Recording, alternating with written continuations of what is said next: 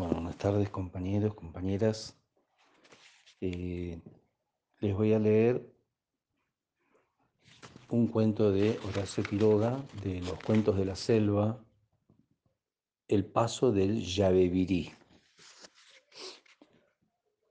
Luego, sobre el final, va a ir musicalizado, va a entrar una música que es parte de un disco, pero es un tema se llama Selvática, un tema litoraleño que es este, una composición de un grupo que se llamaba Pachacamac, del cual formé parte y que fue ganador en Cosquín del 87 en su rubro eh, tema inédito y folclore de proyección. Bueno, en el río Yabebirí, que está en Misiones, hay muchas rayas porque Yabebirí quiere decir precisamente río de las rayas. Hay tantas que a veces es peligroso meter un solo pie en el agua. Yo conocí a un hombre que lo picó una raya en el talón y que tuvo que caminar rengueando media legua para llegar a su casa. El hombre iba llorando y cayéndose de dolor. Es uno de los dolores más fuertes que se puedan sentir como en el Yabebirí hay también muchos otros pescados, algunos hombres van a cazarlos con bombas de dinamita. Tienen una bomba al río matando millones de pescados. Todos los pescados que están cerca mueren, aunque sean grandes como una casa. Y mueren también todos los chiquitos, que no sirven para nada. Ahora bien, una vez que un hombre fue a vivir allá y no quiso que tiraran bombas de dinamita, porque tenía lástima a los pescaditos. Él no se oponía a que pescaran en el río para comer, pero no quería que mataran inútilmente a millones de pescaditos. Los hombres que tiraban bombas se enojaron al principio, pero como el hombre tenía un carácter serio, aunque era muy bueno, los otros se fueron a cazar a otra parte, y todos los pescados quedaron muy contentos. Tan contentos y agradecidos estaban a su amigo que había salvado a los pescaditos, que lo conocían apenas se acercaba a la orilla, y cuando él andaba por la costa fumando, las rayas lo seguían arrastrándose por el barro, muy contentas de acompañar a su amigo. Él no sabía nada y vivía feliz en aquel lugar. Y sucedió que una vez, una tarde, un zorro llegó corriendo hasta el Yabebirí, metió las patas en el agua gritando, ¡Eh, rayas! ¡Ligero! Ahí viene el amigo de ustedes, herido. Las rayas que lo oyeron corrieron ansiosas a la orilla y le preguntaron al zorro, ¿qué pasa? ¿Dónde está el hombre? Ahí viene, gritó el zorro de nuevo. Ha peleado con un tigre. Tigre le dicen yaguareté, ¿no? Aclaro, en misiones. Ha peleado con un tigre. El tigre viene corriendo, seguramente va a cruzar a la isla. Denle paso porque es un hombre bueno. Ya lo creo, ya lo creo que le vamos a dar paso, contestaron las rayas. Pero lo que es al tigre, ese no va a pasar. Cuidado con él, gritó aún el zorro. No se olviden de que es el tigre. Y pegando un brinco el zorro entró de nuevo en el monte. Apenas acababa de hacer esto, cuando el hombre apartó las ramas y apareció todo ensangrentado y la camisa rota. La sangre le caía por la cara y el pecho hasta el pantalón y desde las arrugas del pantalón la sangre caía a la arena. Avanzó tambaleando hacia la orilla, porque estaba muy herido, y entró en el río, pero apenas puso un pie en el agua, las rayas que estaban amontonadas en la orilla se apartaron a su paso y el hombre llegó con el agua al pecho hasta la isla, sin que una raya sola lo picara. Y conforme llegó, cayó desmayado en la misma arena por la gran cantidad de sangre que había perdido. Las rayas no habían aún tenido tiempo de compadecer del todo a su amigo moribundo, cuando un terrible rugido les hizo dar un brinco en el agua. El tigre, el tigre, gritaron todas, lanzándose como una flecha a la orilla. En efecto, el tigre que había peleado con el hombre y que lo venía persiguiendo, había llegado hasta la costa del Yavivirí. El animal estaba también muy herido y la sangre le corría por todo el cuerpo. Vio al hombre caído como muerto en la isla y lanzando un rugido de rabia, se echó al agua para acabar de matarlo. Pero apenas hubo metido una pata en el agua, sintió como si le hubieran clavado ocho o diez terribles clavos en las patas y dio un salto atrás. Eran las rayas que defendían el paso del río y le habían clavado con toda su fuerza el aguijón de la cola. El tigre quedó roncando de dolor, con la pata en el aire, y al ver toda el agua de la orilla turbia como si removieran el barro del fondo, comprendió que eran las rayas que no lo querían dejar pasar. Y entonces gritó enfurecido, Ah, ya sé lo que es. Son ustedes, malditas rayas. Salgan del camino. Perdón. No salimos, respondieron las rayas. Salgan. No salimos. Él es un hombre bueno. No hay derecho para matarlo. Él me ha herido a mí. Los dos se han herido. Esos son asuntos de ustedes en el monte. Aquí está bajo nuestra protección. No se pasa. Paso, rugió por última vez el tigre. Ni nunca, respondieron las rayas. Ellas dijeron ni nunca porque así dicen los que hablan guaraní, como en misiones. Vamos a ver, bramó aún el tigre, y retrocedió para tomar impulso y dar un enorme salto. El tigre sabía que las rayas están casi siempre en la orilla y pensaba que si lograba dar un salto muy grande, acaso no hallara más rayas en el medio del río y podría así comer al hombre moribundo.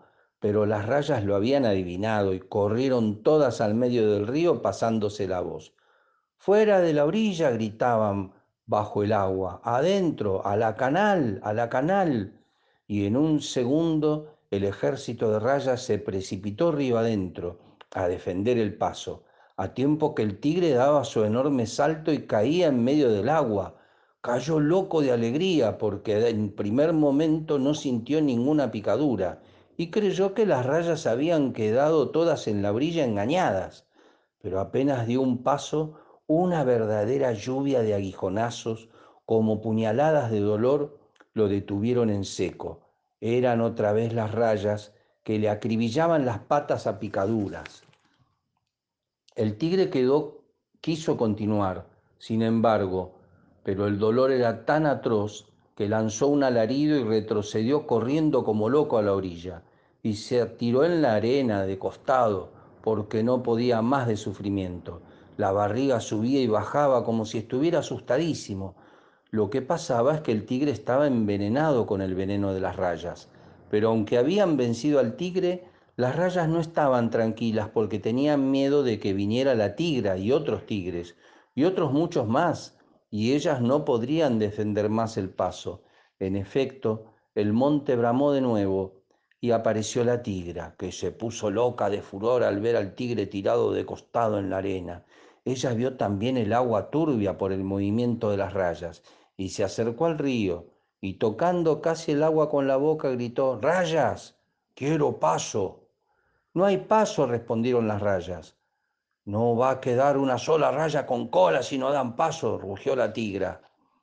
Aunque quedemos sin cola, no se pasa, respondieron ellas. Por última vez, paso. Ni nunca, gritaron las rayas. La tigra enfurecida había metido sin querer una pata en el agua y una raya acercándose despacito acababa de clavarle todo el aguijón entre los dedos. Al bramido del dolor del animal las rayas respondieron sonriéndose. Parece que todavía tenemos cola.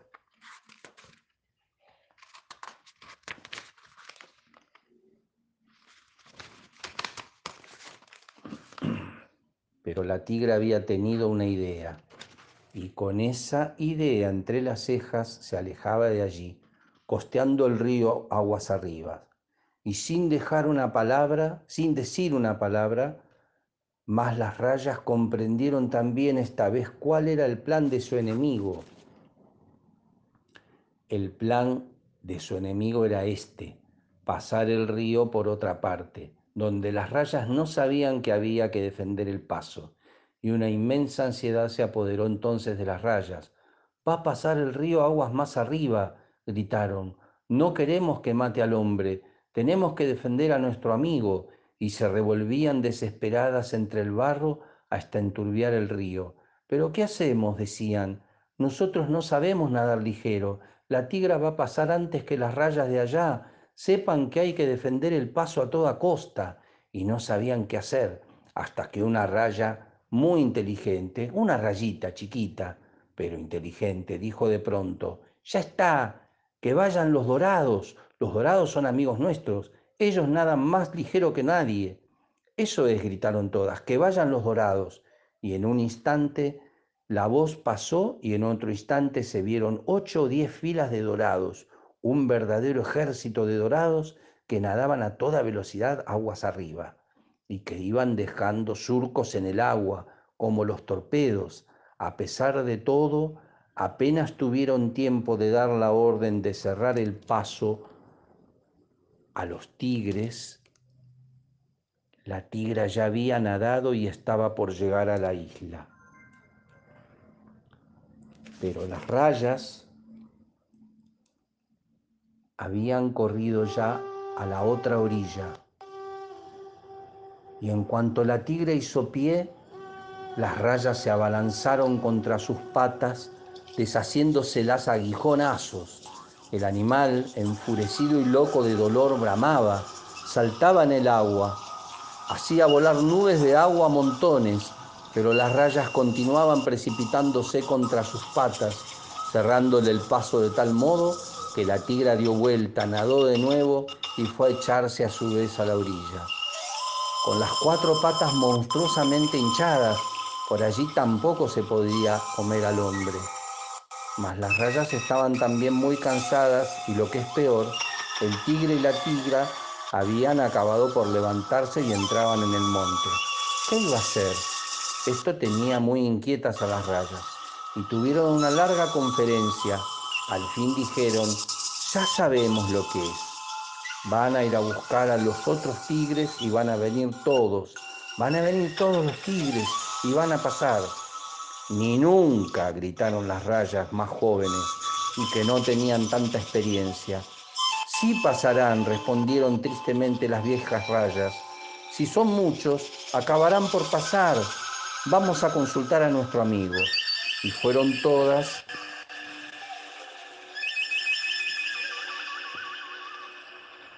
a ver al hombre, pues no habían tenido tiempo aún de hacerlo por defender el paso del río.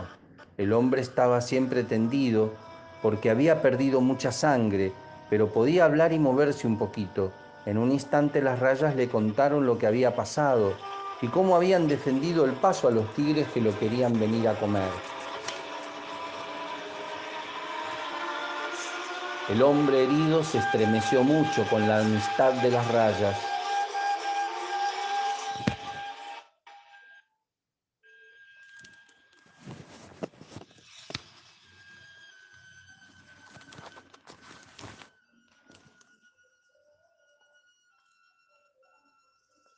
Que le habían salvado la vida. Y dio la mano con verdadero cariño a las rayas que estaban más cerca de él y entonces dijo, no hay remedio, si los tigres son muchos y quieren pasar, pasarán. No pasarán. No pasarán, dijeron las rayas chicas. Usted es nuestro amigo, y no van a pasar. Sí pasarán, compañeritas, dijo el hombre, y añadió hablando en voz baja.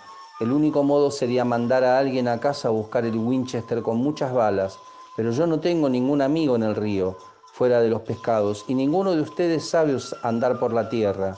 ¿Qué hacemos entonces? dijeron las rayas ansiosas. A ver, a ver, dijo entonces el hombre, pasándose la mano por la frente, como si recordara algo. Yo tuve un amigo, un carpinchito que se crió en casa y que jugaba con mis hijos. Un día volvió otra vez al monte y creo que vivía aquí, en el Yabebirí. Pero no sé dónde estará. Las rayas dijeron entonces un grito de alegría. Ya sabemos, nosotras lo conocemos. Tiene su guarida en la punta de la isla. Él nos habló una vez de usted, lo vamos a mandar a buscar enseguida. Y dicho hecho, un dorado muy grande volvió río abajo a buscar al carpinchito, mientras el hombre disolvía una gota de sangre seca en la palma de la mano para hacer tinta y con una espina de pescado, que era la pluma, escribió en una hoja seca que era el papel y escribió esta carta. Mándenme con el carpinchito el Winchester y una caja entera de 25 balas. Apenas acabó el hombre de escribir, el monte entero tembló con un sordo rugido. Eran todos los tigres que se acercaban a entablar la lucha. Las rayas llevaron la carta con la cabeza fuera del agua para que no se mojara y se la dieron al carpinchito, el cual salió corriendo por entre el pajonal a llevarla a la casa del hombre. Y ya era tiempo, porque los rugidos, aunque lejanos aún, se acercaban velozmente. Las rayas reunieron a los dorados que estaban esperando órdenes y les gritaron, ligero, compañeros, recorran todo el río y den la voz de alarma, que todas las rayas estén prontas en todo el río, que se encuentren todas alrededor de la isla. Veremos si van a pasar. Y el ejército de dorados voló enseguida, río arriba y río abajo, haciendo rayas en el agua con la velocidad que llevaban. No quedó raya en todo el Yabebirí que no recibiera orden de concentrarse en las orillas del río, alrededor de la isla, de todas partes, entre las piedras, entre el barro de la boca de los arroyitos, de todo el Yabebirí entero, las rayas acudían a defender el paso contra los tigres, y por delante de la isla los dorados cruzaban y cruzaban y recruzaban a toda velocidad. Ya era tiempo, otra vez un inmenso rugido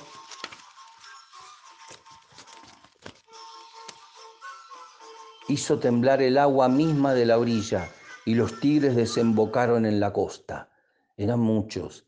Parecía que todos los tigres de Misiones estuvieran allí, pero el Yabebirí entero hervía también de rayas, que se lanzaron a la orilla, dispuestas a defender a todo trance el paso. ¡Paso a los tigres! No hay paso, respondían. ¡Paso a los tigres! No hay paso, respondían. Paso de nuevo, no se pasa. No va a quedar raya ni hijo de raya ni nieto de raya si no dan paso. Es posible, respondieron las rayas, pero ni los tigres, ni los hijos de los tigres, ni los nietos de los tigres, ni todos los tigres del mundo van a pasar por aquí. Así respondieron las rayas, entonces los tigres rugieron por última vez. Paso pedimos, ni nunca. y la batalla comenzó entonces con un enorme salto los tigres se largaron al agua y cayeron todos sobre un verdadero piso de rayas. Las rayas les acribillaban las patas a aguijonazos y a cada herida los tigres lanzaban un rugido de dolor, pero ellos se defendían a zarpazos manoteando como locos en el agua, y las rayas volaban por el aire con el vientre abierto por las uñas de los tigres. El Yabebirí parecía un río de sangre, las rayas morían a centenares, pero los tigres recibían también heridas y se retiraban a tenderse y bramar en la playa, horriblemente hinchados, las rayas pisoteadas, deshechas por las patas de los tigres, no desistían, acudían sin cesar a defender el paso. Algunas volaban por el aire, volvían a caer al río y se precipitaban de vuelta contra los tigres. Media hora duró toda esta lucha terrible. Al cabo de esa media hora, todos los tigres estaban otra vez en la playa, sentados de fatiga, rugiendo de dolor. Ni uno solo había podido pasar, pero las rayas estaban también deshechas de cansancio. Muchas, muchísimas habían muerto, y las que quedaban vivas dijeron, no podremos resistir dos ataques como este, que los dorados vayan a buscar refuerzos, que vengan enseguida todas las rayas que hayan en Yabebirí. Y los dorados volaron otra vez río arriba y río abajo, e iban tan ligero que dejaban surcos en el agua como los torpedos. Las rayas fueron entonces a ver al hombre. No podremos resistir más, le dijeron tristemente las rayas, y aún algunas rayas lloraban porque veían que no podrían salvar a su amigo. Váyanse, rayas, respondió el hombre herido, déjenme solo, ustedes han hecho ya demasiado por mí, dejen que los tigres pasen. Ni nunca, gritaron las rayas en un solo clamor. Mientras haya una sola raya viva en el que es nuestro río, defenderemos al hombre bueno que nos defendió antes a nosotras. El hombre herido exclamó entonces, contento, Rayas, yo estoy casi por morir y apenas puedo hablar, pero yo les aseguro que en cuanto llegue el Winchester vamos a tener farra para rato largo. Esto yo se los aseguro a ustedes. Sí, ya lo sabemos, contestaron las rayas entusiasmadas, pero no pudieron concluir de hablar porque la batalla recomenzaba. En efecto, los tigres que ya habían descansado se pusieron bruscamente en pie y agachándose como quien va a saltar rugieron. Por última vez y de una vez por todas, paso. Ni nunca, respondieron las rayas lanzándose a la orilla, pero los tigres habían saltado a su vez al agua y recomenzó la terrible batalla. Todo el Yabebirí, ahora de orilla a orilla, estaba rojo de sangre, y la sangre hacía espuma en la arena de la playa, las rayas volaban deshechas por el aire y los tigres bramaban de dolor, pero nadie retrocedía un paso. Los tigres no solo no retrocedían, sino que avanzaban, en balde el ejército de dorados pasaba a toda velocidad río arriba, río abajo, llamando a las rayas.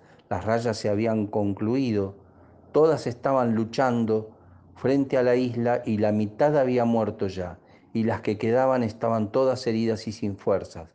Comprendieron entonces que no podrían sostenerse un minuto más y que los tigres pasarían y las pobres rayas que preferían morir antes que entregar a su amigo, se lanzaron por última vez contra los tigres.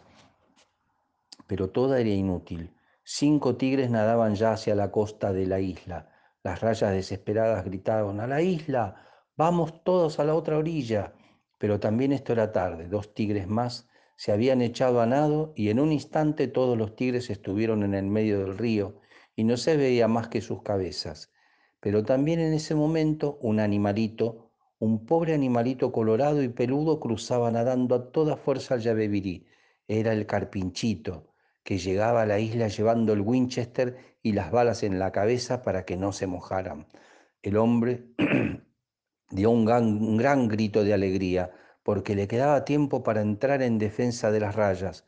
Le pidió al carpinchito que lo empujara con la cabeza para colocarse de costado, porque él solo no podía. Y ya en esta posición Cargó el Winchester con la rapidez de un rayo y en el preciso momento en que las rayas desgarradas, aplastadas, ensangrentadas, veían con desesperación que habían perdido la batalla y que los tigres iban a devorar a su propio amigo herido, en ese momento oyeron un estampido y vieron que el tigre que iba adelante y pisaba ya la arena, daba un gran salto y caía muerto con la frente agujereada de un tiro. Bravo, bravo, clamaron las rayas locas de contentas. El hombre tiene el Winchester, ya estamos salvadas. Y enturbiaron toda el agua verdaderamente locas de alegría, pero el hombre proseguía tranquilo tirando, y cada tiro era un nuevo tigre muerto, y a cada tigre que caía muerto, lanzando un rugido, las rayas respondían con grandes sacudidas de la cola. Uno tras otro, como si el rayo cayera entre sus cabezas, los tigres fueron muriendo a tiros. Aquello duró solamente dos minutos. Uno tras otro se fueron al fondo del río y allí las palometas los comieron. Algunos bollaron después y entonces los dorados los acompañaron hasta el Paraná, comiéndolos y haciendo saltar el agua de contentos. En poco tiempo las rayas que tienen muchos hijos volvieron a ser tan numerosas como antes. El hombre se curó y quedó tan agradecido a las rayas que le habían salvado la vida que fue a vivir a su isla y allí, en las noches de verano, le gustaba tenderse en la playa y fumar a la luz de la luna, mientras las rayas, hablando despacito, se lo mostraban a los pescados que no lo conocían, contándoles la gran batalla que, aliados con ese hombre, habían tenido una vez contra los tigres. Bueno, de Horacio Quiroga, el paso del Yabebirí.